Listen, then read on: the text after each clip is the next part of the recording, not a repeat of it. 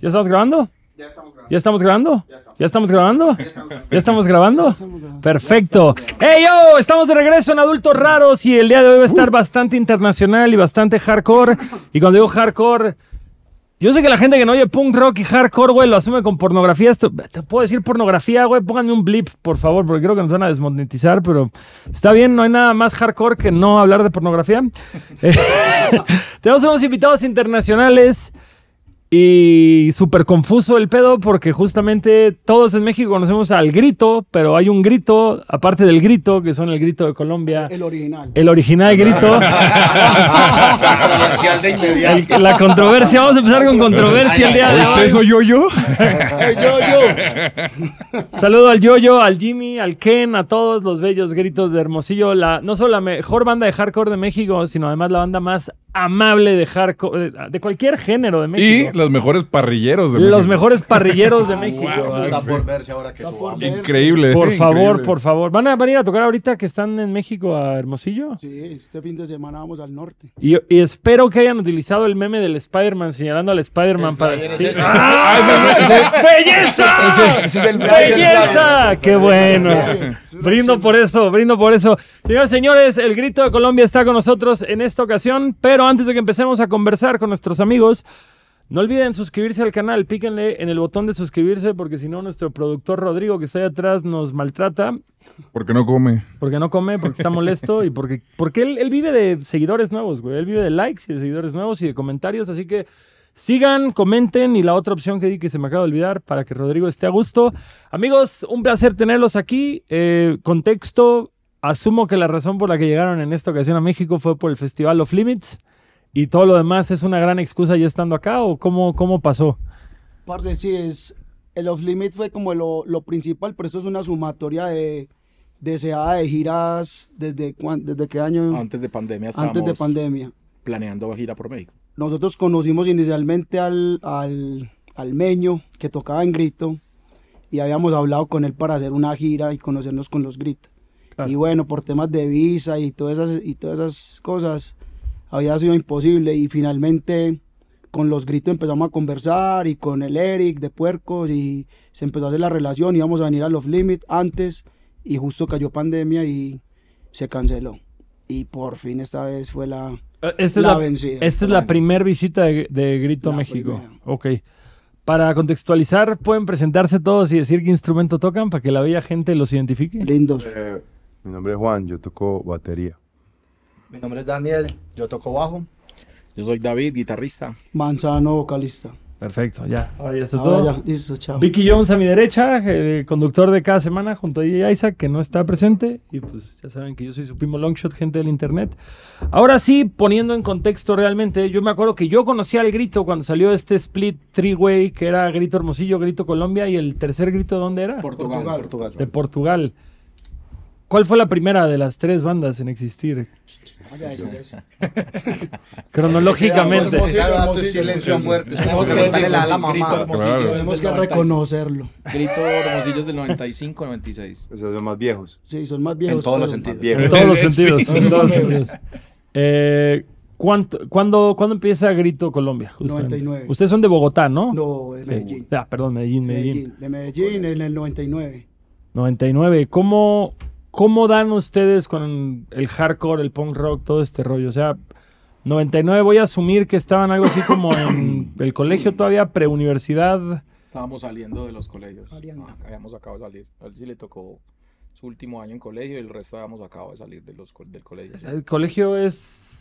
¿Qué edad La más o menos? La Prepa. preparatoria, Prepa, preparatoria, ok. 16, 17. Ah, ok, 15, ok. 16. Previo, previo universidad. Correcto. ¿Y ahí fue, estudiaban juntos o cómo, cómo dieron No, uno con el No, otro? no, acá hay como unas diferencias pues, de, de- Manzano y yo sí somos de la misma generación, aunque él estudiaba lejos, nos conocimos fue a través de la banda y del hardcore del PUM. Eh, Juan es de una generación un poquito ahí más abajo y, y Daniel sí es mucho más jovencito. El niño en este es caso. el niño. Parece, lo- pa- parece, pero igual tiene un skincare muy, este, una rutina de skincare muy elaborada. Mi mamá se sentiría muy orgullosa escuchando eso, sabiendo que es mentira.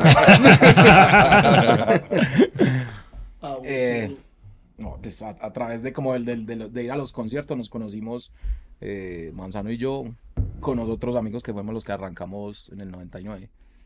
A mí, a mí me sorprende mucho Colombia porque tiene, o, o es mi percepción desde fuera, porque yo de pronto veo que hay giras de H2O o bandas por el estilo que van Colombia y bajan y por México ni se cruzan. Y de pronto dices, uno creería que Ciudad de México, con el número de gente que vive en una sola ciudad, podría ser una meca para el hip hop, para el hardcore, para el punk rock, y, y no es el caso. Es, es extraño porque tenemos una percepción completamente diferente. Totalmente Antes, antes veíamos que las bandas iban a Ciudad de México y a Buenos Aires y a Sao Paulo. Ya.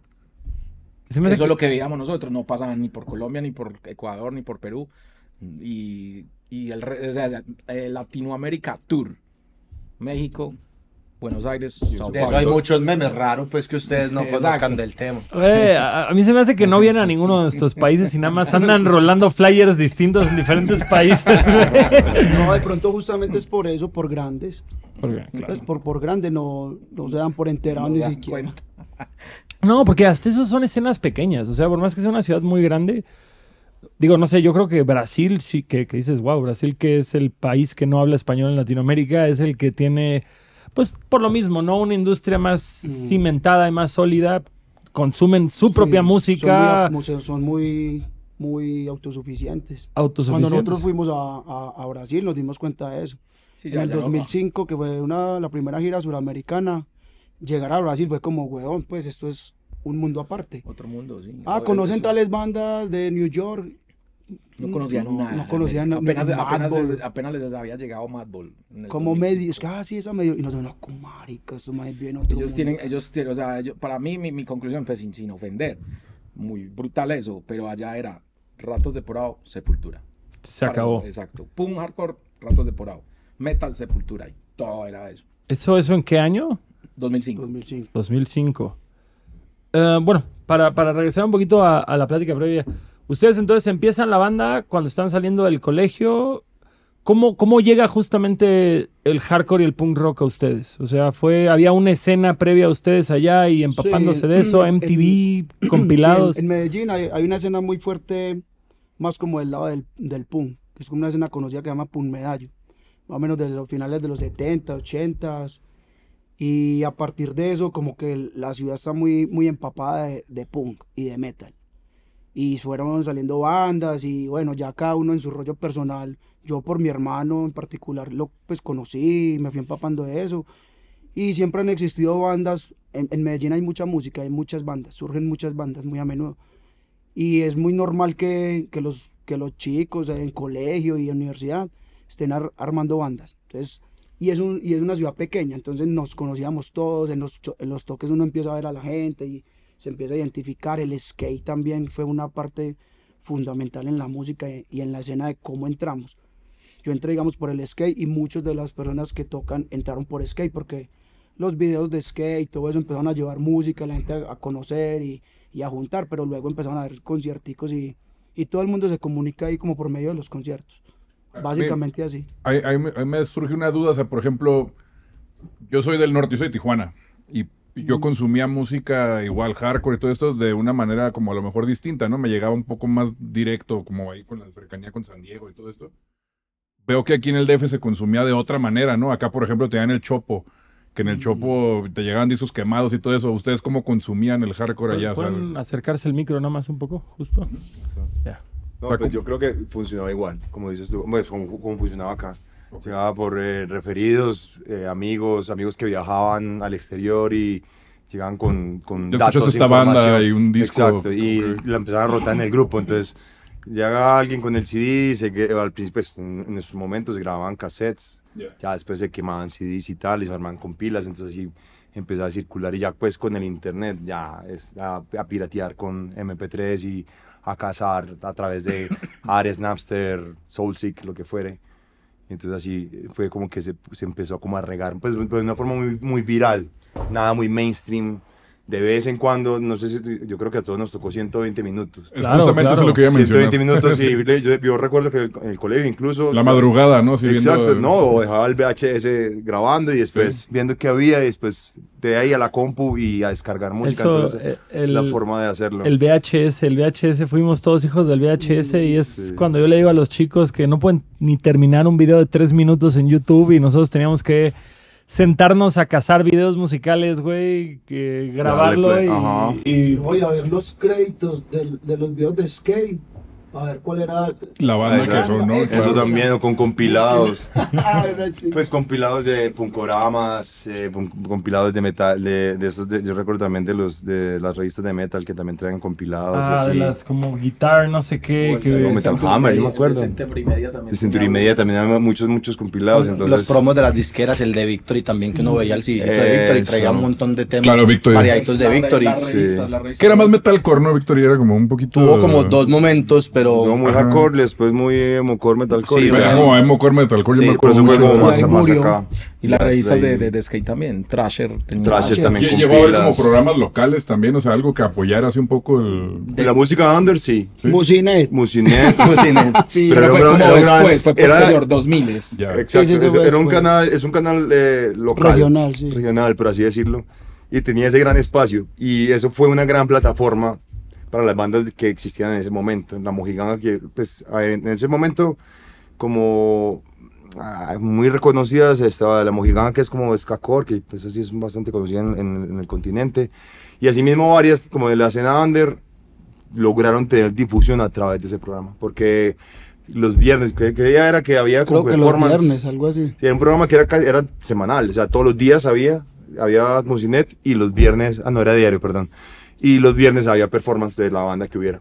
Fuera, Ah, o sea, local. tocaban en vivo Tocaban en en vivo. Oh, cámara, qué chido. Entonces, inclusive- era brutal. Inclusive eso fue posterior a nosotros, digamos que, o bueno, yo sí recuerdo más en los noventas que, que- pico. en los noventas que era como una sección finalizando otros programas donde Musinet arrancó y que, que presentaba Gilmar inclusive, Epa. que pre- eh, ponían un ratico a Masacre, a Ira, a las bandas de punk y de metal y los ponían un ratico a, a presentarse. Pero era muy local, era, no era como. Muy, muy, muy sí, local. ¿no? ya cuando existió. Musinet como tal, pues como no como una sección de algo, sino como su propio programa, sí era internacional y eso motivó mucho a las bandas locales como vamos a hacer videoclip y salió una oleada muy grande de las bandas locales colombianas a hacer videoclip porque ya había un espacio donde presentarlo porque para Colombia acceder a MTV era absurdo, pues eso era impensable. Entonces Musinet era ese espacio de, bueno, mi videoclip y capturar pegados nuevos y gente nueva para que vayan a los eventos. Entonces eso potenció mucho fue. pues como las bandas y el underground. Era como el ciudad. alternativo en general. O sea, Sí, había- Sí, sí, es la escena Sí, rockera, la escena rock Sí. en general y pues en ese momento el rock incluía el punk, el hardcore, Claro. el metal, el rock mismo y así. Sí, no había tanta eh, diferencia en, en- en géneros, pues. Era como rock, pues, sí, sí, era punk y hardcore, pero todos tocábamos en los mismos conciertos, una, una de punk, una de hardcore, otra de ska. Todo era muy combinado No era, ra- no era raro, ¿no? A mí me pasó lo mismo en Cancún, que era como nosotros tocábamos punk ramonero y compartíamos con una banda de black metal y Ajá, y con una banda de ska. Pero, pero era, una, era una putada porque decían, ok, el set van a ser seis canciones por banda y las nuestras duraban dos minutos y las dos güeyes eran 18 minutos cada canción. Duraron más montando, ¿no? Ahí la diferencia es que Medellín sí no, no, el metal sí no se juntaba. metal es Ese sí era otra Su parte. propia escena. Y eso sí Sí, tenían su propio espacio y su mundo. Y todavía muchas bandas, como se llama Manzano ahora, el punk y el metal tenían su propio espacio. En cierta forma, el punk se permeó a través de punk rock. Nosotros le decíamos neo, pero realmente es hardcore melódico y todo eso. Eso sí permeó mucho y junto con las, con, como con el- la escena ska, rock. ¿cierto? Ok. Hay un documento, hay, hay un, un paréntesis, hay un documento bastante importante que hace referencia y es, una, y es como una suerte de piedra angular, em, como una suerte, una piedra angular en la, en, en la forma de, de referenciar lo que pasaba en los 80s, por ejemplo. Es una película de un director que se llama, se me acaba de olvidar, Víctor. Víctor Gaviria. Gaviria. Víctor Gaviria. La película se llama Rodrigo de No Futuro. Nos, lo- nos, nos contó de ella los Petit Felas, apenas Véanla, vinieron hace Véanla, poco y nos, es nos un gran documento y, y, y- y particularmente hay una compila de esa peli y hay un lado metal, el lado A es metal y el lado B es punk, o Pero así, puro pero- local, puro local. Sí, local. local, y, y, y- y de ese momento. Era la foto de la música en ese Exacto, momento. o sea, eso es un gran documento para entender la escena under local, pues particularmente Medellín y en cierta medida nacional. Órale, de está, se está bueno ese dato para... Y es una gran peli. Pa' Y hace llegar a poco des- salió gran HD ya pues como traída a la actualidad. Entonces, Es un gran ¿Y, documento. y qué es? ¿Es do- 2000 era o no, dije- ochentera dijiste, no? Del 89. Ajá. Ah, cabrón. Órale. Es Ya que gran suban a movie, güey. Sí, ya. Es la, es la ópera prima del director. tienen que verla. Seguro está, seguro está en YouTube, ¿no? Como que todos esos documentos no tan fáciles de encontrar, alguien siempre tiene el gran corazón de subirlo para Fácilmente. en Cuevana. Fácilmente, pero yo creo que puede estar en movie o algo así en una plataforma. Es impresionante ahorita que hablabas de cómo se movía de forma orgánica, cómo se viralizaba de forma orgánica antes de que las redes sociales dominaran todo. Hay ciertos discos que inclusive con que fueron independientes llegaron a toda Latinoamérica. El otro día lo platicaba con alguien, dos minutos. O sea, dos minutos, con los primeros dos discos de dos minutos, cruzaron toda Latinoamérica y no hay una explicación de, digamos, por qué ese disco llegó desde Chile hasta Tijuana y, y otros grandes, grandes proyectos, bandas y demás no, no trazaron fronteras. No sé, pienso igual Fun People. Fun People también creo que fue una agrupación que Yo- en Colombia no. Fun People en Colombia no. no, no, no, No, de pero dos minutos y ataque 70. y- Ataque, Ah, Ataque 77, Ataque igual. 77. Es más- es Esas dos global. se comieron toda Latinoamérica, pues con la calidad de música, la letra en español, fue lo que hizo como trascender el todo fútbol, eso. ¿no? El fútbol, el es fútbol fue una Ah, influencia. El gran vínculo que tiene con el fútbol sí. es, es- eso fue crucial. Particularmente en Medellín pasa así. No, yo creo que con todas las No, barras. todas sí, porque el fenómeno todas de las las barras. barras, en- en- hubo una oleada también en, en Colombia súper fuerte y la influencia es súper argentina. Entonces el- la- las canciones y todo el Como, como entonces- justo la, la Sí, porra. así, ahora, eh, entonces, ajá, ajá, las esas bandas se fueron tal. como hermeando la, la escena local. Yo, yo siento que Dos Minutos en particular fue una banda que llegó por el fútbol. Hay, hay- hay- una historia muy graciosa ahorita que dicen eso porque tenemos un amigo que es muy, muy amigo, así, mejor amigo de Raúl Rodrigo Lara, que era un jugador este, de la selección mexicana, jugó en el América y todo esto. De esos dos que te salían las tarjetas así. que venían las papitas y salía sus... Sí, sus- sus- en, sus en el. Panini estaba. A ese Ajá, nivel. si está en el Panini existe. si está en el Panini, el man existe. Atleta, atleta de Panini, ese Sí, nivel, esa sí, ese mérito. amigo en el álbum de Panini. Hugo, Sánchez. Pocos cuentan eso. Jugaban como así a la Como- par. como- y- ajá, en la época, en la época. y, él es muy amigo de nuestro amigo, que nuestro amigo pues sí es una generación todavía más arriba que nosotros. Y resulta que él cuando viajaba por el fútbol eh, compró cassettes y todo esto de Ataque ataque, 77. y de dos minutos y se supone que muchos le atribuyen a que él trajo eso desde allá con los viajes del fútbol. Eso pasa mucho. Por Sí, ejemplo, sí. por ejemplo, con el hardcore, una, una anécdota como particular con Alejandro, ¿cómo se llaman? El, ay, se me escapa el nombre. El apodo. ¿De quién? De este, este Pelusa. grandotote, el gran... El que vive aquí, Skate. Alejandro. No, no, no, el que monta El patineta. Ah, Eh, no. Ah, Gallego. Ga- Gallego, Gallego, Sí, por sí. ejemplo, que viajaba mucho a Estados Ah, Unidos. claro, es que Gallego. Él, él- él por su... Pues, vivía en por- Hawái. Exacto, él por, pues, pues, por, su estilo, por su familia y tal cual, podía viajar mucho en esa época en Estados Unidos y trajo, llegó a Medellín con patinetas y así mismo llegó con música, entonces así se empezó a viralizar un- por un- una sola persona, Una sola es el persona. paciente cero, por así decirlo, Digamos que, y llegó y regó que. Gallego fue como la, la, la persona que marcó la gran Sí. diferencia en el skate y Alejo por ende en la música. Una persona que viajó, vivió en Hawái, volvió y cuando volvió era el primer man tatuado, super skate, así ame- americano, que todos como este man que... Así tinturado. Ah. Minor Threat, Operation Ivy, ta, ta. Y y toda la escena como, ay, marica, ¿qué pasó acá? Ese es el- Alejandro, Ga- Alejandro Gallego es el paciente cero, fácilmente, paciente de cero toda la escena más contemporánea que nos tocó como a casi todos y, y- y- y fue como el gestor de muchos, de muchas, de otras, de otras bandas. Pa- para- paralelo a, a Grito surgieron otras como 5 de menos, de la otra, eh, con visión. ¿cómo se llama? No, Sí, sí, con visión, reacción en cadena. reacción en cadena. Y fue, un, fue un- como una suerte de, de mezcla, como unos bríos juveniles con, esta, con, esta, con este nuevo virus, por así decirlo, ya que estamos hablando paciente cero. Entonces un montón de, de, de- de ánimos y mucha gente en la calle y muchas, muchas jóvenes conversando todo el tiempo de muchas cosas, de música, de la patineta y viviendo pues la vida tal cual, y ahí fue en esa mezcla como de todos esos temas y esas, y esas energías, esos bríos juveniles, como les digo, que surgieron muchos, todo este, todo este movimiento, pues que, fue, fue fuerte en algún momento. Somos, asumo yo, de generaciones cercanas, ustedes y nosotros.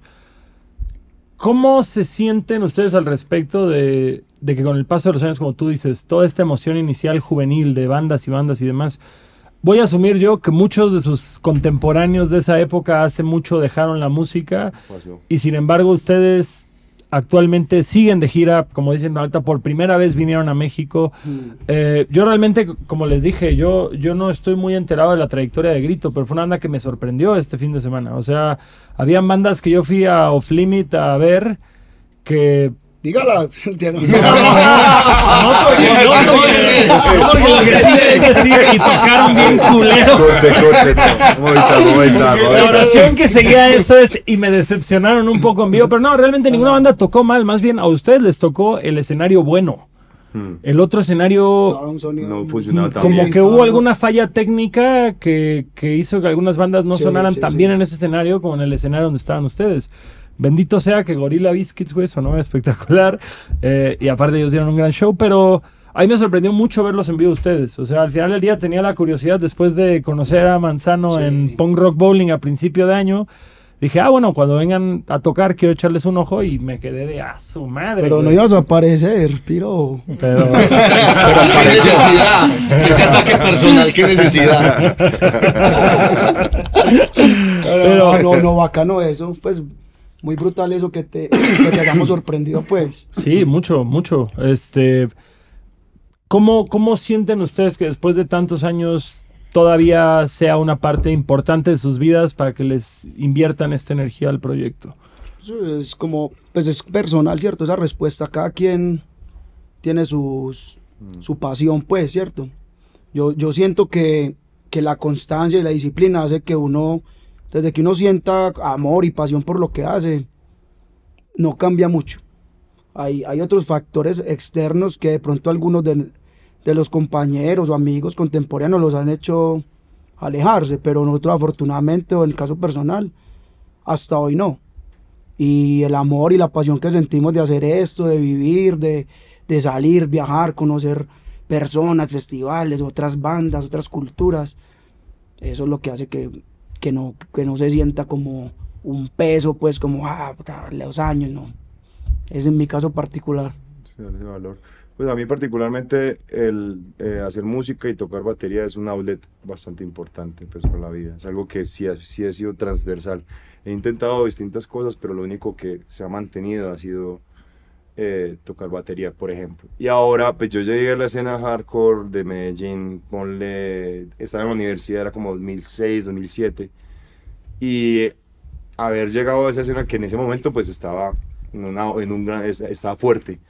Una- había una, una escena eh, sólida, mucho, mucho público, eso, y sentir como esa confraternidad y empezar como a conocer lo mismo, como conocer más personas y, y todo, ese, todo ese rollo, mm, me volví como adicto a eso, como que me gustó tanto que no quise soltarlo nunca y me- esa, esa misma, eso es lo que vos decís, como que mucha gente se fue y ahora con, el, con la crisis de mediana edad están volviendo o vuelven porque ya se separaron o porque los echaron del trabajo porque simplemente cualquier razón externa.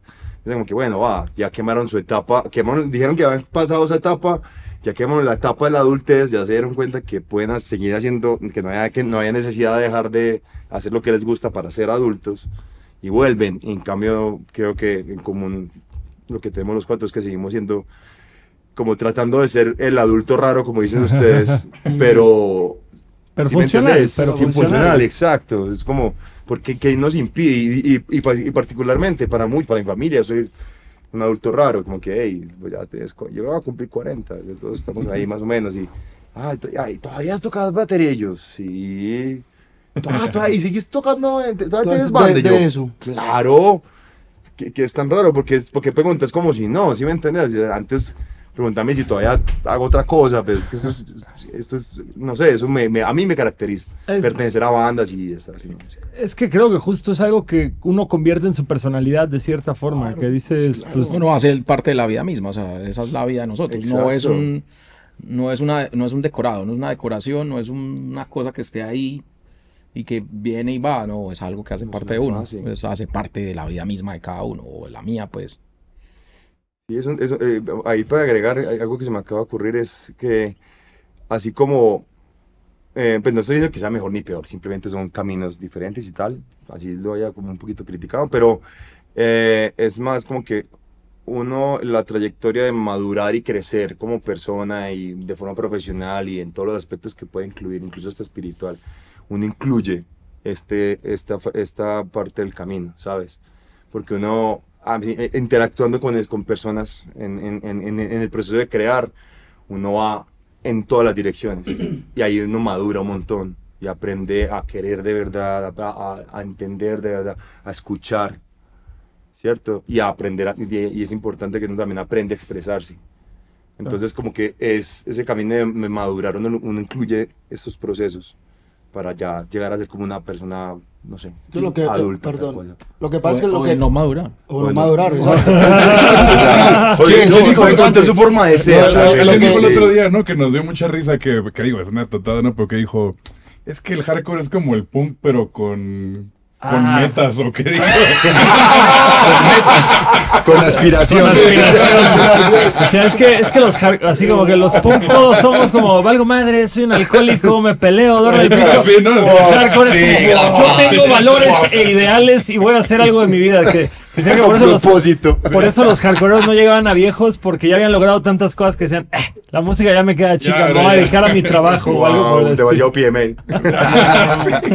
No, pero, o sea, justamente como lo dices tú, yo creo que hay gente que agarra ciertos hobbies o ciertas cosas, pero yo ni siquiera vería como el hardcore como un hobby, porque realmente si aprendes algo del hardcore lo puedes aplicar el resto de tu vida y no fue una etapa pequeña, no más que digo, va muy cliché de lo del tema de decir que, que justo no es una etapa, mamá, pero, pero justamente creo que sí es una, es una manera en la que puedes aplicarlo los años que tengas, ¿no? O sea, Lo que no... pasa es que eso, eso, eso también trasciende a como uno lo, lo, lo asuma dentro de una banda. Digamos, nosotros contamos con la fortuna de, de hacer parte de nuestros trabajos, fotografía. Sí, somos la parte- independientes, somos pues, independientes, el diseño. Entonces todo To- empieza a todos, jugar. todos tienen chambas freelance, son Sí, sus propios, sí. ahora sí que Exacto. jefes. Entonces, por eso decía que otras condiciones externas a otros los han llevado de pronto a, a Ah, salir. Sí. Como no, el trabajo me impide, o un hijo, o lo que sea, la universidad. lo- Nosotros hemos tenido la fortuna, repito, de poder tener una vida que es, que es paralela o, o va, va, digamos, fusionada con la música. O sea, la música es la que, el complemento de nuestra vida. Claro. Tanto para escribir, tocar, es nuestro propio relajo, nuestra, nuestra meditación, un montón de cosas espirituales, emocionales. Nuestro escape. es, es un escape, entonces esa, esa parte de, de la vida de nosotros, entonces se va con nosotros. O sea que hay muchas mañanas en gira que están en la laptop de, a ver, ahorita déjame mando este. Yo llevo así tengo- toda la Yo tengo dos trabajos, uno freelance, como dicen, con ingeniería y cosas de sonido, y tengo un trabajo de oficina, red de oficina, y yo estoy llegando en las noches después de salir a conocer, de tocar, incluso tarde. Me llegó un correo, tengo que resolverlo, destapo compu y trabaje en la mañana, trabaje. Hoy fuimos al tianguis de música, y estando allá, un problema, llegué a trabajar. Es la vida que uno eligió, Y esas son las, hacer las dos cosas al tiempo. Y, Exacto. Son las decisiones difíciles que no muchos, mucha gente es como, no, qué saturación, chao banda. Claro. Entonces, primero Sí, el sí, trabajo. lo primero que sale es eso, sí. Y hay otros como el mono que... Qué, Qué bien, pero. Maximba, que opté brutal. por cargarme. Eh, Sí, sí. Pues lo mismo, es tratar de ser eh, un, un idiota funcional, por así decirlo. Ustedes allá, por ejemplo, también me, me cae esa duda, ¿no? Este, ¿qué circuitos o qué cercanías tenían ahí, o sea, cerca de Medellín que tocaran? O sea, ¿qué hay a la redonda? Porque, ajá, Bo- o sea, nosotros siempre que hemos querido ir de gira a Colombia y preguntamos, todos nos dicen Bogotá y Medellín, y Medellín. Medellín y ya, y se acabó. O sea, y algunos dicen tal vez Cali. Es que Colombia no es un país fácil para desplazarse. Claro. Entonces eso hace que son distancias turear. muy largas. Son ¿no? distancias no tanto lo largas, sino que son la geografía del país es muy compleja, entonces en tiempos no es eficiente desplazarte de un lado al otro y hasta hace relativamente poco moverte en avión de ciudad en ciudad no era una opción para los géneros como los nuestros, que tenemos que andar con nuestra maleta, con nuestros eh, instrumentos. Entonces turear el país tiene su complejidad para mí, en mi opinión, desde lo geográfico, porque un viaje a Bogotá en bus son 12 horas y son 12 horas que uno, lo- uno le pregunta a alguien en distancia y le dice, pues yo no me sé la distancia realmente, pero en, en lugares que lo miden con distancias es Como como, 400 no es lejos, Ah, 400. pero cuando tú dices, como lo medimos nosotros, son tantas O horas, sea, son 400 kilómetros y hacen 12 horas en esos Sí, lo que pasa es que es muy, el promedio, de, como lo dice que no es eficiente, no es 60, 80, 100 kilómetros por hora. como acá. El promedio son 40 kilómetros por hora, pues si la Oh. Promedio. la carretera es por la, la cordillera, es muy curva. no hay túneles, pues mayormente no hay túneles, la- el espacio no nos, Nosotros nos acabamos de conducir 400 que de, A Guadalajara. de México a Guadalajara. Ciudad de México a Guadalajara. Ah, son 6 horas y son Seis horas que... y- sí. pero son rectas, entonces uno va y funciona y pues mentalmente no te desgasta tanto, es raro para nosotros porque uno cree que la calle no se acaba nunca, pero realmente en Colombia pues es complejo por eso. Entonces ciudades hay muchas para Y- ir, pero, Pero acceder a la ellas ruta es lo y complicado. hacerlo Y también- eficiente, como tengo cinco fechas en una semana, no Sí, te es va a dar, complejo. no te y, si, a y si, digamos, viajas en avión y bueno, toda la cosa también, digamos que el tema de las, de las escenas y de las ciudades principales es algo muy marcado. Pues Bogotá como capital tiene más gente y por lo general cualquier escena o cualquier género es, es bien, bien recibido en, en el Sí, tema que hay acá. o sea, hay escena, Medellín sigue, digamos, en, en eso y, y- y es mediana, pero es muy musical. Digamos un tema Cali, eh, Barranquilla, otras ciudades Creo que hasta ahí. Sí, son un poco más mermadas en, en, digamos que en el, en el asunto musical de hacer conciertos, se logran. O ciudades intermedias como Armenia, Pereira, Ibagué. Nosotros las hem- hemos hecho, y, pero es digamos de una medida más reducida. O sea, por decirlo, un, un show en Bogotá, ¿cuánta gente está yendo aproximadamente? Ahora, es que es un tema que es difícil hasta para nosotros. En este momento. En este momento está todas las escenas en el, digamos que casi que en el mundo, en cuanto a hardcore y punk, están un poquito reducidas. Nosotros tuvimos un toque antes de arrancar y fueron que 300, Más o menos. algo. Buenísimo. Estuvo muy bueno, pero paralelo a eso, digamos una semana antes otro show y van 50. Ok. También po- por, lo que Grito ha construido algo, a, a una escena sólida y, y- y- y personas que nos siguen muy, muy bacano y apoyan cuando Grito va, digamos, a, a- Bogotá y tiene una escena como ya consolidada, pero también pasa que hay shows de, sí, 30, creo que sí, hay- hay bandas también hasta que han ido y se esperan 300, 200 personas y Y se estrellan. 20, Nacionales, 30. internacionales, eso. Ta- También sido- siento como que a, a diferencia del, del punk, digo mínimo en Tijuana yo lo, vi- lo, lo vi y ahorita lo creo que lo veo también. eh, la escena del hardcore sí fluctúa mucho entre épocas buenas y malas. Siento que el punk luego sí se mantiene un Más poco. estable. es un más poquito más estable estable. y como que el hardcore sí hay épocas donde nadie va y luego de repente regresa Sí. y luego de repente... A, a mí- a mí justo lo platicábamos ahorita con, con Omar de Off Limits que vino al programa. El tema de la edad, o sea, yo no veo el abastecimiento. Al, fi- al final día creo que el punk y el hardcore, que son familia, son una de las escenas que si bien han tenido dos o tres roces con el mainstream, nunca han necesitado estar de moda para poder tener asistencia en los eventos.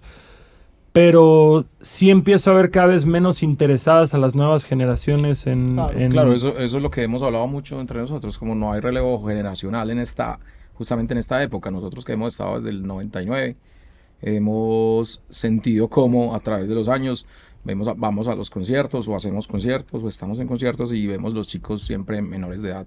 Cada cinco años vemos esa renovación, pero en estos últimos cinco, siete años a los conciertos en, en Colombia no están yendo menores de edad. Y a mí se me ocurre un porqué, de hecho lo estaba pensando mientras hablabas. La ambición antes de la juventud, eh, en sentido superficial de la fama, iba por el lado de la música o la actuación.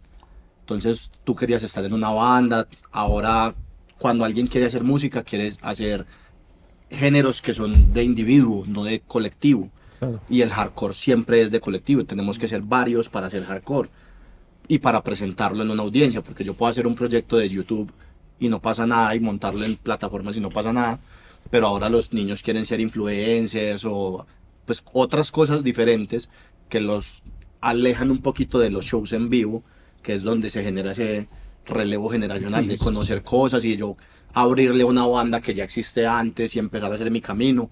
yo creo que la ambición de la gente ya no va como por, por ese lado. Esa debe ser una de las razones, pues. Nunca eh, lo había pensado, la verdad, pero sí puede ser una de las razones, claro. Pero, pero así estamos en este momento. Lo vivimos en Medellín, lo vimos en Bogotá y lo hemos visto en varias ciudades en, en que hemos estado. Se envejeció las, las pequeñas escenas. Yo no sé si a ustedes les pasó acá en México que, por ejemplo, cuando éramos más chicos, siempre el punk y el hardcore eran como el sobrado de todo. Un show, ah, en una disco, pero ah, en horas Sí. De matiné. temprano, matiné, de abrir. por la noche hay fiesta. Y, y sobre todo el punk y el hardcore que nos gustaban, porque, bueno, digo, hardcore creo que nunca fue muy popular en la tele, pero hubo este boom a principios de los 2000 que salió, pues toda la herencia latina de Blink 182, ¿no? O sea, como Allison y y Panda. Panda y este cotorreo, que sí tuvo, que al final del día dices, pues es rock pop con guitarras distorsionadas, a mucha honra y mucho mérito, porque como, como compositores son muy buenos pero no era Rancid, vaya, no era el güey feo con Moicana en la tele hablándote de la vida callejera, era un tema de amor y cosas bonitas o por el tipo. Entonces hubo este boom y dices, estuvo chido, porque de cierta forma el hecho de que tú llegaras a conocer estas bandas, tal vez como fan empezabas a ver qué era lo que ellos oían y te direccionaba hacia todas estas Y otras la cosas. época de MySpace, cuando tú veías el top o los tours, esta banda gira con esta banda y con esta banda y con esta banda, y hacías las conexiones. Y también la época fuerte de MTV, sobre todo el latino, con los 10 más pedidos, con el top 20, Con Ruth- que salían Ruth todas esas Infarinato. bandas, que era increíble uno ver esas bandas y debajo ver un Allison, entonces uno, uy, mexicanos en un top de MTV, se puede. Y después apareció en algún momento una banda colombiana, el de Tal, que era como, ven, se puede. Teto. Don Teto. Ah, Eh, claro. Entonces, es, en ese momento es muy lo que dices tú, es un rockcito más asequible, más digerible para mucha gente, Más pop. pero mm, lo nuestro, pues que es un poquito más de nicho, no. Era más en Headbangers Ball, tarde en la noche, con Jamie Con- Jasta. Con, con Leandro y Alfredo. exacto, y- entonces era más difícil, Minutos, sí, lo que hablamos ahora, claro. pero es interesante, pues. Sí, yo creo que hay una, una ruptura generacional fuerte y, y hoy en día se está sintiendo. Hoy se siente en los shows y, y se extraña pues, pero lo que decía con lo, con lo de los lugares era eso, que antes era una escena matiné y siempre se buscaba como cuándo será el día que podemos tocar de noche, adultos. en horario estelar. Eh, Sí, pero de organizar toques en, en- horarios en noche, entonces ya, digamos en Colombia, la restricción de edad para entrar a un bar, entonces ya menores no, y ya se volvió una escena adulta donde cortamos los menores y en su momento no importó, pero hoy... se- ¿Dónde están se- los se- menores? ¿Dónde están los menores? Necesitamos niños. ¿Y dónde están los niños? Pero sí, o sea, básicamente Pa- eso. es- Yo creo que se, se ha, se ha descuidado eso. Se descuidó Se envejeció. Lo que, lo- también lo hablaba, lo lo, Ah. o sea, mira que es transversal el tema. Es una cuestión de edad, es una cuestión de, de un poco de intereses tal vez, pero creo que es una, eh, va más como en la, en la segmentación. Pero a, a mí me llama la atención porque esto que dices de, de que justamente ya no van a encontrar la fama por ese lado. Yo creo que nadie, o al menos del punk que no era tan pop, nadie jamás pensó en que iba a ser famoso con eso. Era, era No, como, claro, pero claro, como, claro. esto me gusta por raro, no sé, por... No, no, pero espérate que hay una legato. Les, les tiraste duro. ¿Por qué? Porque ellos son famosos de, de, de, de, de, de- de influencers. No, no, no, pero. No, no, no, no, ser Los niños quieren ser como usted. Los niños quieren ser Los niños quieren ser adultos raros. ¿Quién es influencer o podcastero? Los caseros. es- Ustedes son el problema. No, hombre, güey, nosotros estamos de tour todo el año, autosuficientes. Hazlo Ya, tú este, mismo hazlo tú año. mismo, llevamos bandas de punk a abrir los shows. No, no, no. Es Culpa jodiendo. nuestra no es. Es jodiendo, No, güey. culpa pero- no. Hablando particularmente lo de la edad, sí, es algo que está pasando, pero también eh, está ocurriendo algo más. Que justo, justo, justo en los últimos, ponle que año y medio, dos años, hay una suerte de revival, una suerte de revival, perdón, eh, con, el, con el hardcore y es con el Youth Crew y ahora el Straight Edge está volviendo, particularmente una banda colombiana, pues una banda de integrantes colombianos que está, la, que está girando y está eh, tureando mucho en Estados Unidos. Coke, Coke Boss, no, ¿o quién era? Row Brigade. Ah, Rob Brigade, los oí, buenísima banda, buenísima banda. Exacto. Yo lo, antes, antes de entender que eran colombianos, los oí, me volaron la cabeza y que me metí a leer de ellos. Justamente, sí, Boss es más vieja, sí es cierto, pero no. Sí, sí, pero Rob con Brigade es muy Brigade- buena. Con, con Row Brigade estaba pasando algo y es obvio, pues es- eh, ya volvió otra vez el cuento del Stretch, el Youth Crew y una cuestión estética que ya eso está jalando y está generando una suerte como un nuevo movimiento, ¿cierto? Y creo que también particularmente eh, ellos están haciendo una gestión de conectar las escenas, ¿cierto? Entonces, como- claro, como conocemos a Road Brigade, entonces ya vamos, vemos, con quién está girando Road Brigade y escuchamos un montón de bandas, de, que es un circuito que sigue siendo under en Estados Unidos, ¿cierto? Entonces ahí vuelve y juega la cuestión de, de estar eh, como eh, eh, viralizando de alguna forma nuevamente. En el ojo público, Sí, ¿no? exacto, como que estar, estar eh, y, y generar curiosidad. Oye, pero- Porque listo, esto existió, ¿qué está pasando ahora? Ah, mira. ¿Rob Brigade son eh, colombianos nacidos en Estados Unidos o son gente No, de no, Colombia son que gente son- de Colombia que o sea, a ustedes crecieron con ellos o viendo las bandas de ellos Ellos son o de ellos son más Ellos jóvenes. son de Bogotá, Más una generación Ellos son más más, jóvenes. pare- más la mía, creo. Generación Sí. de... Ah, ok. Y Bueno, eran claro. parte de la escena. Hay Bueno, varios que han que es tenido otros como- proyectos y en algún momento Y que es como viejito. queremos hacer Youth Crew. ¿Qué? Y que es viejito. Y que el, el- Ah, guitarrista, es de- es bajista, nuestro como- es de- más de ellos que, que la generación de los demás. Pero igual, es- es- pero son muy afines y eran personas de la escena de otras bandas y como bueno, hagamos un hardcore como dirían en este momento con el perreo de la mata, muy Youth Crew y hicieron eso, nadie lo estaba haciendo tan así y se es- esforzaron en bueno, si esto es el de la mata, vamos a llevarlo a la fuente. Claro. Y se dieron la pela de ir a la US, empezar a presentar, Grandes This is esfuerzos. hardcore, tours punqueros pues en bands y a, la- a lo que se dé y empezaron a abrir trecha y empezaron a traer bandas hacia Colombia. Bueno, vamos a hacer un festival con las bandas que hemos hecho amistad y eso abre el espacio para que muchos pelados también Mm. conozcan bandas a las que no tendrían acceso de otra forma, Exacto. ignorando el hecho pues que, que ahora tenemos acceso a absolutamente todo por la internet, Claro. pero yo nunca pues me hubiera imaginado ver una banda de esas en mi país a una boleta asequible, tocando con amigos, pues es democratizar otra vez un poquito el acceso. Sí, A los shows. punk. Sí, volver y como lo decía, son, son picos y ciclos. Digamos, ahorita en Estados Unidos está súper fuerte el hardcore. La escena, los festivales están Digo- con mucho movimiento. Estamos esperando el coletazo. Ajá, de- siempre que- llegan que nos llegue el agua. Exacto. Que nos llegue el Que agua, que suba, que suba nuestro sí, piso. sí, sí. Pues sí, pu- ponete a pensar lo que está pasando ahora por un lado con Knock Loose y por el otro lado con Turnstile. Con Turnstile, esa, es lo que yo iba a ir. hay- hay un, hay un- ahí en la mitad está la carne en pulpita de toda esta nueva generación y por eso es que están surgiendo esos comebacks. Ay, el comeback por de favor, Shootdown. por favor que sea eso y, Y no que- la cantidad de bandas horribles de punk pop que sacó Travis Barker hace un año. Pero todos sus proyectos son desechables, también. creo yo. O sea, yo quiero que, yo quiero que, no ve- yo- yo quiero que venga por Turnstile y no por Machine Gun Kelly, güey. Pero pasa, no, es lo único que pido. pero un momento, eh, en- en- eso, eso es el gateway drug. Claro, claro. Sí, cuando- en nuestro momento el gateway drug fue ¿qué? Good, good Green Char- Day. Good bueno, para Green nosotros Green Day. Good. Yo cuando Blink. sa- cua- Blink, Blink. sí. Es el, el, el, el gateway drug. O sea, yo por Que Green Day empecé a oír. Bad Religion y Rancid y Pennywise y todo eso y, y me acuerdo que cuando salió Good Charlotte dije, esto es una boy band.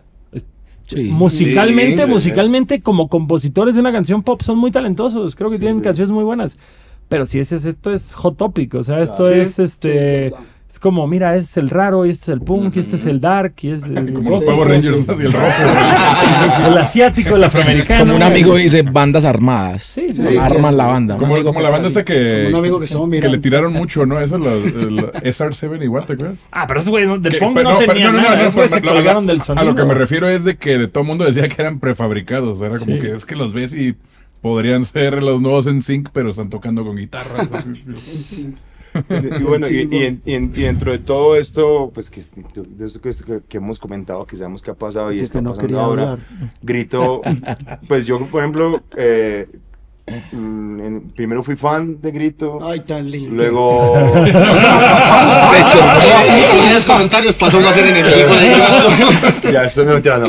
Primero fui fan de Grito, luego pues, pues, pues, de, de ya de tener bandas, y no sé qué, pasamos como a ser colegas y ya con el tiempo nos convertimos en amigos y ya pues en el, en el, en el devenir de todo lo que pasa en la vida, pues ya estoy acá. Se quedaron sin baterista y, como, exacto, así y básicamente. como, y como casi nunca es un problema encontrar baterista, güey, porque hay Ah, tantos. Pregúntele cuántas bandas tiene. ¿Cuántas bandas tiene? Ese ese es el mal del baterista, güey. O sea, Pregunte no, cuántas bandas Eso es tiene. universal. Oigan, baterista, ser baterista es como un servicio público, güey, así, ¿no? Es una, es una- es una labor humanitaria. Sí, creo. ¿Pero todas de hardcore o Gracias. de Sí, distintos? de hardcore y tengo, una banda que se llama Fecho- Fechoría, que es de eh, street punk. Muy, Street punk. muy brutal. Pero entonces, volviendo, al- volviendo al cuento, como, listo, ya ahora eh, que en el devenir de todo esto, como les contaba, eh, Grito ha tratado de mantenerse, pues, relevante dentro de todo, ¿cierto?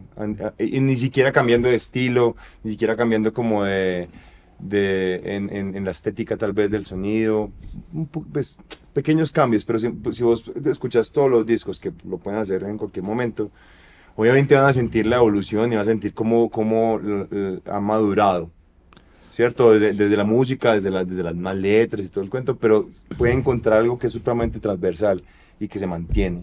La y que lo llama. hace la llama, la la llama, llama. No se apaga la llama. loco, la llama. la llama se mantiene. trends, pues como, ah, Sí, bueno, ahora lo que está de moda es este tipo de hardcore, vamos a hacer Sigue siendo un muy álbum de este tipo. No, Grito ha ido, porque me pasa lo mismo, yo entré a Grito de joder, yo quiero ayudar, yo quiero ayudar, yo quiero ayudar, hasta que ayudé. Y bueno, uno empieza a ver como la evolución de la vuelta sin necesidad de cambiar. Como hagamos lo que queremos hacer y que la gente lo consuma o no es decisión de la gente. Pero no ser como, bueno, está pegando el hardcore melódico, vamos a hacer un álbum de hardcore melódico. Está pegando el post-punk, post-punk. Ah, yo hago esto y montense. O sea, o sea que tú llegaste tocando Blink y te pusieron a ver Madball, güey, así. Pues en- de hecho en- yo empecé a No, tocar fue Metallica y, y por no. Metallica pasé a Ben Sevenfold y a Metalcore y a Killswitch y otras cosas, pero yo tuve proyectos de hardcore con amigos y Grito era la banda en Medellín. como más establecida Exacto, de... y todavía lo es pues como Que no ha parado. una- es una banda que no ha parado, que no ha tenido como el show comeback. Grito todo el tiempo es activo y toda la gente todo el sea, tiempo todavía- todavía puede falta- que algo pasa. Todavía falta mucho para el disco Los Grandes Hits, por ejemplo. Ok. Para el dividir, para el dividir reunión, todavía falta. un poquito. Sí, último show. Último show No. antes del primer show de vuelta. Ah, ahorita, ahorita que decían eso justamente de, de lo de la edad. Tú y yo que nos conocimos ahorita en Punk Rock Bowling. Es un tema de decir... Es como de 35 años a los hijos de los otros güeyes. Como que este segmento Sí. de personas de 20 años es casi casi inexistente. Es Ujú. un que otro chavillo ahí de Moica, pero, pero son festivales ya para gente mayor, o bueno, no mayor, pero para, Sí, sí, para sí. adultos, para adultos establecidos. No, pues como llamaron ese festival que... eh, was- When we were young. When we were young. Ah, Pero es que ahora el que Es consume esa música puede pagar esa boleta. Claro, Ah, claro. Entonces es el momento de capitalizar ese público que antes Sí, el problema era es que, shows pequeños. ¿qué y- va a pasar? O sea, Hablando de festivales, un poquito de su experiencia ahora en el Off Limits y de la gira que les queda por México. Van a ser más fechas en México, ¿no? Sí, nos falta el norte, que es en Sonora. Vamos a estar en Hermosillo, Cananea y Nogales. Cananea, con Nogales, madre. Nogales. Nogales. Y vamos a estar en, la- en Yucatán, en la península, en la costa, con Playa del Carmen, Mérida. con. Cancún y Mérida. ¿Van con Brigada Esperanza? ¿Con el William? O... con el William. Sí, con el William. William Ah, Cachón es el, ¿Qué ¿Qué tal, organizador. qué tal el William? Ser humano es, es la única persona que voy a decir que le hizo bien volverse cristiano. Es Ah, la bueno. única persona que, que, que puedo poner en esa categoría. Es un Wow. excelente ser humano. William, Dios te bendiga. Dios te bendiga y creo que es straight edge hoy por hoy, creo, pero, No, pero no, lo- lo- lo- pues no- no hemos- Nos han hablado bien de él. es un tipazo, es un tipazo y Brigada Esperanza, por favor no se lo pierdan, que es una banda mítica del sur de México, una excelente banda y aparte excelente persona, tanto él como los demás integrantes. ¿Tocaron Los- con nosotros o no? Mm, No, no, no, no alcanzamos a tocar. Fue la vez que se canceló en el Perro Negro. Ellos iban a tocar. Ya, claro. Pero yo al William lo conozco desde que tengo 16 años y he trabajado giras con él, algunas que salieron mejor que otras y es amigo de toda la vida y como músico es una de las personas más apasionadas que he conocido.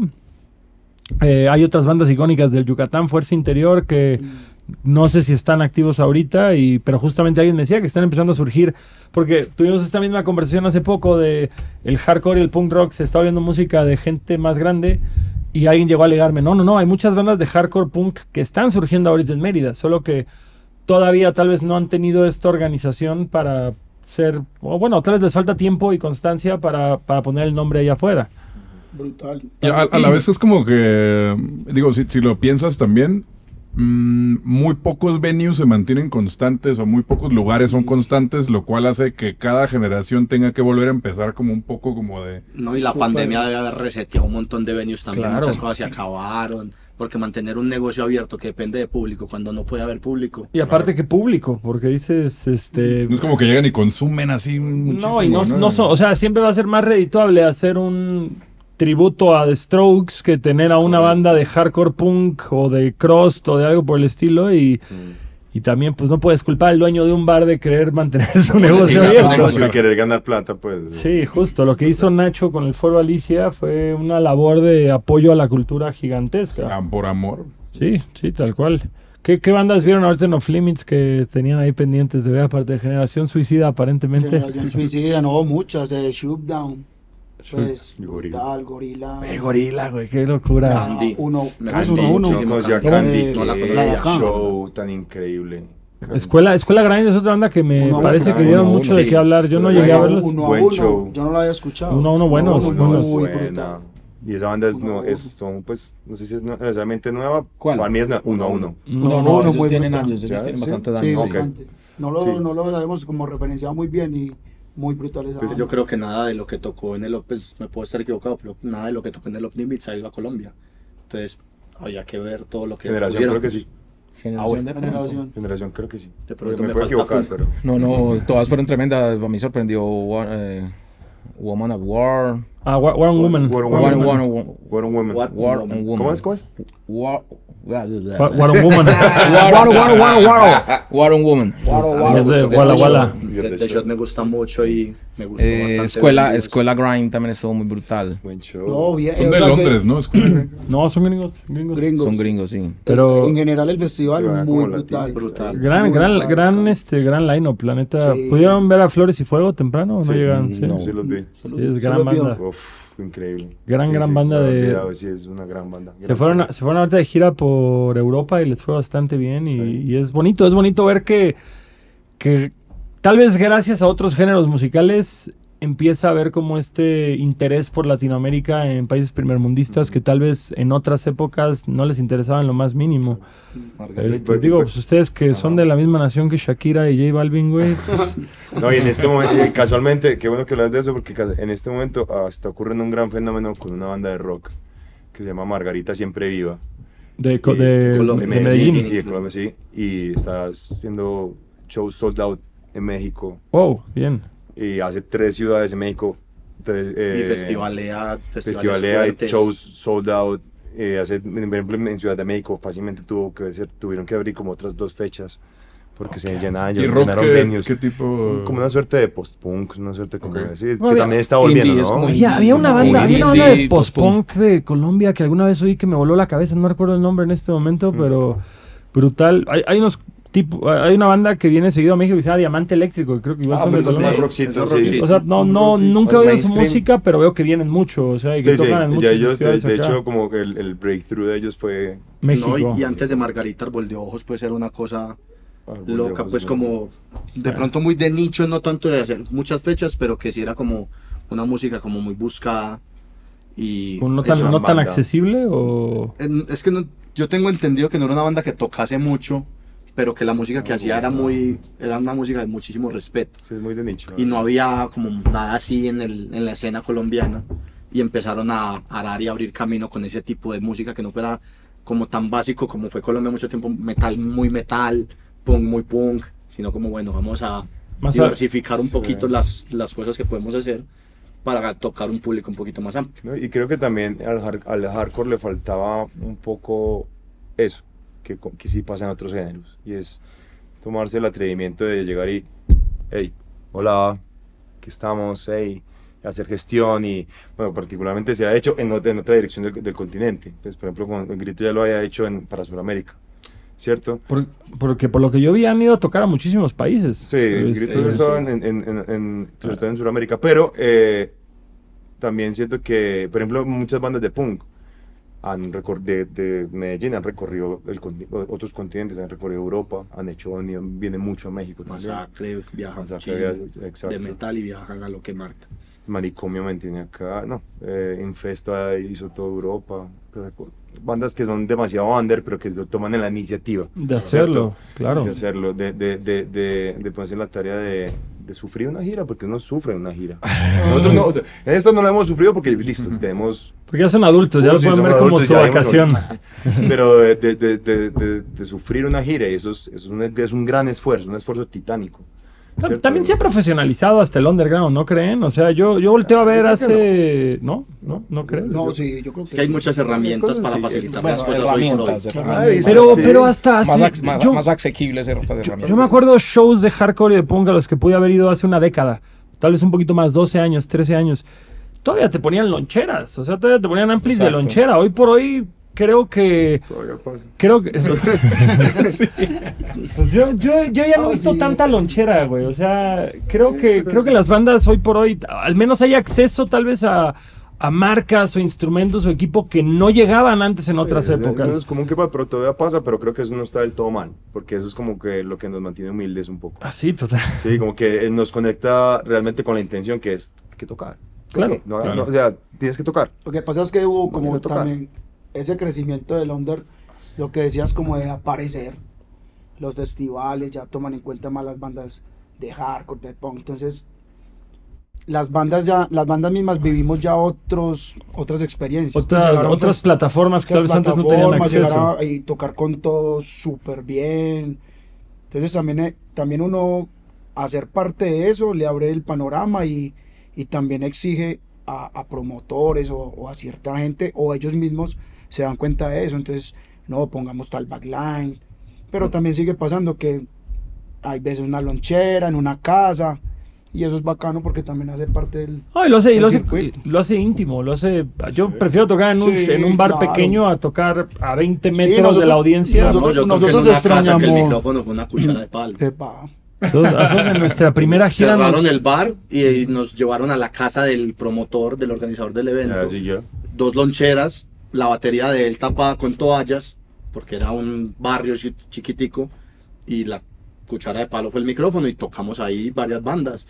Reacción en cadena, eh, Derecho a Pensar y fue un gran show. Tú tienes una gran anécdota de eso. La, del micrófono, de que igual llegamos a tocar a Celaya, si no me equivoco, llegamos una hora, no sé, a las 11 de la noche, que es una hora normal para tocar y no, a esa hora cierra el bar.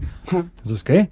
Entonces movieron esto a casa de un chico y había todo el equipo, pero no había micrófono. Y entonces ese día aprendí que un audífono puedes utilizarlo como un micrófono porque tuve que rapear a, un, a unos audífonos. A unos audífonos. Y como que el chico como que tenía una casa muy bonita, como que se ve que le iba muy bien a sus papás y sus papás estaban de viaje y se le ocurrió decir, yo pongo mi casa pensando que íbamos a ser 10 personas y fueron como 80, 90 personas y gente metiéndose cocaína en la sala junto al cuadro de la abuela y pues aprendió por las malas a que abrir tu casa no siempre es la mejor idea, pero, pero, seguro tiene una buena anécdota el chico o lo corrieron de su casa, una de dos. Una de dos. No sé. si estás viendo esto, repórtate, necesitamos saber qué es de tu vida. Que, queremos saber qué, qué, fue de ti, chico. Ustedes digo que, que tienen ya varios años en la escena y todo esto, ¿cómo han visto el cambio? De la promoción, o sea, porque supongo que antes eran de igual volantear, volantear, flyers, todo esto, después pasó a ser como a lo mejor videos y ahorita hay que pagar pautas, o sea, no sé, el evento en Facebook, o sea, todo eso, ¿y cómo lo han...? ¿No ustedes trabajan en marketing? ah, sí. ah, bueno. Es que ha sido un, tema constante también de nuestro lado que dices, ahora antes subías cualquier cosa y le llegaba orgánicamente a tu público que te está siguiendo por una razón específica. Y ahora, aunque te sigan, no les aparece, tienes que pautar forzosamente. Y es como que. ¿qué? Yo creo que eso también hace parte de, de la, llamémoslo, la crisis de público. Que todavía no hemos entendido, pues los que de pronto estamos relacionados con el tema o las bandas que ya han tenido experiencia se están dando cuenta de eso. Pero, pero muchas bandas, y les pasa a amigos y a colegas, hay un festival y sacan el, el flyer y, y, listo, lo ponen y creen En las redes y ya. Exacto, una red en Instagram, listo, ya es que ya subí el flyer, listo. Y tengo 5000 seguidores y no saben que nadie se dio cuenta. Claro. Entonces eso también va, va siendo parte y cada vez con más claridad de no, tenés que pagar una pauta, ya no imprimís unos flyers, pero entonces paga, así sea una pauta mínima. Creo que vamos como, como entendiendo el, el proceso, pero como nos tocó ese cambio ha sido difícil. Pues antes nosotros mismos salíamos a pegar horches a las calles En los y eso se- en los ensayaderos. y tal, y la gente se enteraba. Ahorita uno asume eso, no, la, digamos uno ya pues pauta cuando hace una publicidad, lo que sea, pero mucha gente no. Entonces es- eso también creo que ha afectado. Que la, mucha gente es como, ¿cómo así? ¿Tocaron la, el fin de semana pasado? No, No, no hay, no hay Ay, peor, que- no hay peor comentario en tus redes sociales que ir a tocar a una ciudad y el lunes siguiente que te pregunta alguien, ¿cuándo vas a tocar a esa ciudad? Es puta, como, y pasa "Ya, tu y chingada madre". siempre.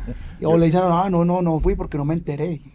Y creo que a- en algún momento, en algún momento cuando, por ejemplo, que mencionaban el MySpace y en su momento el Facebook, pues eso en- eh, era como la, la suerte de guerrilla que se hacía, la comunicación guerrilla se hacía por ahí. Creo que ahora es a la inversa. Ah, Creo que ahora lo, lo guerrilla es imprimir, imprimirte un, un, un buen póster bonito que llame la atención y pegarlo donde va la gente que, vos- que querés que vaya a tu concierto Claro. en las salas de ensayo, en los bares, en, en las calles donde, ¿cierto? Creo que ahora la, la publicidad guerrilla es al contrario, es como mantener, que es importante y que a la larga, pues sobre- bueno, eh, casualmente estuve en, en una, en, un- en una conferencia o algo así hace poco que hablaban como de, eso, de la promoción, de cómo las bandas se promocionan. Entonces el- uno de los panelistas decía, no, eh, a mí una- alguna vez me llegó alguien con una USB empacada en una caja súper bella. era mexicano. No, era man de, de Ah. Medellín, pero... Es que Llevamos demasiado en México ya. Entonces, no, se está pegando el acento.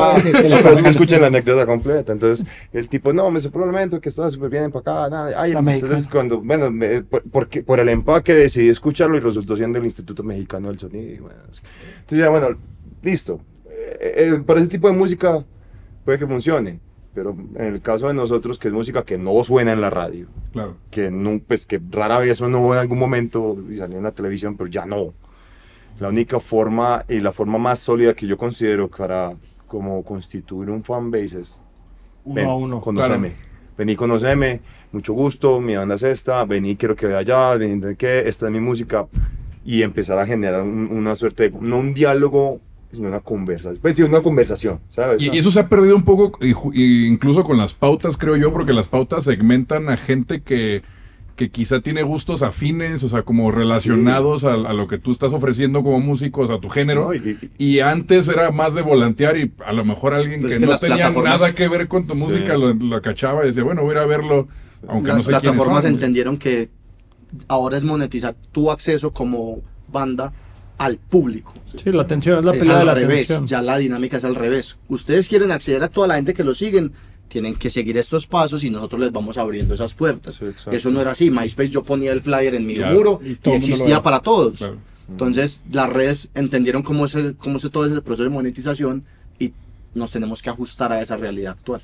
Pero eso, o sea, lo que decías tú es justamente es lo que yo digo, que a la vez digo, es una gran herramienta, pautar, que le aparezca a todo el mundo el flyer y eso, pero sí le va a aparecer a gente que sí tiene un gusto muy específico. O sea, antes, si lo hacías en la calle, global. mano a mano, era alguien que a lo mejor no Un tenía curioso. nada que ver, Sí, un curioso, ahora y descubrías nuevas cosas. Y ahora ya es más bien como, bueno, otro show de... Es que todo el tema de sat- y to- una saturación Ajá. inmensa. todo el tema de la segmentación es el te vamos a dar exactamente lo que quieres o quieres, lo que lo que queremos puedes que, pagar. quieres o lo que puedes pagar y, y antes era más un mercado abierto y global y eso era lo que hacía lo que hablamos interesante. antes, que los conciertos eran bandas de death metal con bandas de punk rock y bandas de Yo me ska imagino que acá de antes todo. la gente iba al chopo y entregaba flyers. Sí, claro, Acá nosotros íbamos a lugares como la Villa La Burra, que se parcha mucha gente que escuchaba música alternativa y se entregaban flyers. Eh, y llegaba donde- gente que pronto no lo conocía. Donde cotorrea, donde cotorrea mucha gente que... Sí, no, parchar acá es otra cosa. Ah, bueno, sí, un Donde lugar donde cotorrea la, mucha la gente, se gente. reúne a tomar o a estar, pues como a compartir tiempo. Convivir, Y convivir. nosotros, convivir, pues, las bandas convivir. iban y, y volanteaban por allá y pasaba lo que dices. Ve, no conozco esto, ese día tengo tiempo, vamos a ir. Y estaban cinco personas y eran cinco personas que no tendrías acceso a ellos de otra forma. Pues, Claro. Exacto. Entonces, volviendo al tema, creo que esa es la, esa es la forma de guerrilla de, de hacerlo. Ahora. De- Las redes ya es el mainstream y ya es el, el, eh, lo de mayor consumo. Y asimismo el flujo de información es infinito. Es, es, es, es abrumante, es abrumador, perdón. Y creo que ya es volver a, hey, vení. A, a ponernos acá". afuera de las prepas. otra Sí, vez. otra- sí, sí, prepas. sí, Pa- Particularmente en, en- en Medellín eh, pasa algo con- parecido con el ska. El ska se, se ha encargado de formar, ¿cierto? Y hacen llegarle a la foros, gente joven. hacen desde- foros y, le, y hablan del género y, y- y- y particularmente el- el- la música de la, de, la, de la juventud rockera, pues es ahora lo que mencionaba con Margarita, pero el ska siempre ha, siempre ha llevado gente joven y a bailar al ska latino y tal, y no sé, qué bueno, y, y estos chicos que... y, hey, ¿Usted quién es? Bueno, pues, listo, va. Déjeme, pero vos señor. Sí, suélteme, Déjeme, Señor. señor. No quiero oírlo gritar, señor. No tengo a mi papá para eso. Sí, le Es que así esa banda le gustaba a mi papá. claro. Amigos, tenemos que despedirnos para que puedan llegar a la lucha libre. Eh, Eh, Va. les agradecemos mucho que hayan podido darse una vuelta aquí por el set. No, gracias por Eh, esperamos que su visita por, el, por México sea placentera el resto del tiempo que estén por acá. Sí. Y, y enhorabuena, ¿algo, algo más que quieran compartir con la audiencia web. Redes. Redes sociales. Redes. Redes. Eh, redes, no, ¿Cómo los ah, encuentra la gente? Ya no, ah, habiendo tres gritos, ¿cómo van con el eso. indicado? Eh, grito el original. No, mentiras. No, antes que, antes que nada. Panini. el Grito- original. grito los que tocan. Los que Panini. tocan, Los verdaderos hardcore. Grito No, no. Ah, Antes que nada, mil gracias, monstruos. Chicos, muchas gracias. por la invitación, placer, por el tiempo. Eh, México ha sido brutal, la gente acá, uf, una belleza, hermosos. Y nos pueden encontrar como Grito Hardcore en todas las, en todas las redes sociales. Lo que evidencia que ahí. los otros gritos no son hardcore de verdad, que es este, no no. Grito Porque hardcore. si no, porque si no Grito- yo hubiera grito el- estado ocupado Sí, el. URL. Exacto. Grito el más hardcore. mientras no, grito No, no, hardcore. Grito Hardcore, ahí Grito nos Hardcore. siguen y siempre estamos pendientes, hablando con las personas, muy cara a cara. Y nada, muy felices de estar acá, muchas gracias. Muchas gracias. Gracias. Un placer, un placer amigos, un placer tenerlos y ojalá podamos vernos más seguido. Y Nos- vayan a Colombia, a lo que necesiten, a girar. 2024. Yo cuando nos conocimos. 2024 les tomaremos la palabra, definitivamente. Ah, Eso va. No rules. After rules, class. after- No Rules Clan, nuestro DJ hacer. se lleva con los No Rules justamente. Sí, yo, pues, sí. Son Conocidos, mis amigos. conocidos, Son conocidos. amigos, Son mis amigos, conocidos, son son amigos, conocidos. ¿de son? Los de Normal son amigos, los de After Class pues, sí son muy de mi llavero. Entonces hay cosas que se pueden hacer. Al, al Ali Aka Mind, ¿lo conocen? Lo Porque- conozco de nombre, pero no Ah, a la no, pues, persona. es pero que- pues sé. Es que es el rapero más amable de Colombia aparentemente porque todo el mundo se lleva con él. Hasta la gente que no hace rap se lleva con él. Seguramente buen sí. tipo. Pues bueno, a nosotros nos pueden encontrar como Adultos Raros MX en todas las redes. Síganos, suscríbanse y dejen de ser unos viejos lesbianos y vuelvan a ver punk rock y hardcore. Ahora que los van a divorciar, ahora que sus esposas los van a dejar, ahora que sus Ya están calvos. hijos No ya... les hablan. Exacto, ahora que la alopecia eh, no la puede cubrir ni la gorra, todo eso, regresen al punk y al hardcore adultos raros. Es el momento. Aprendan. Gritos de Colombia en la casa. Muchas Gracias. gracias, amigos. Amén. Gracias. Venga. Perfecto, amigos. Muchas, muchas gracias.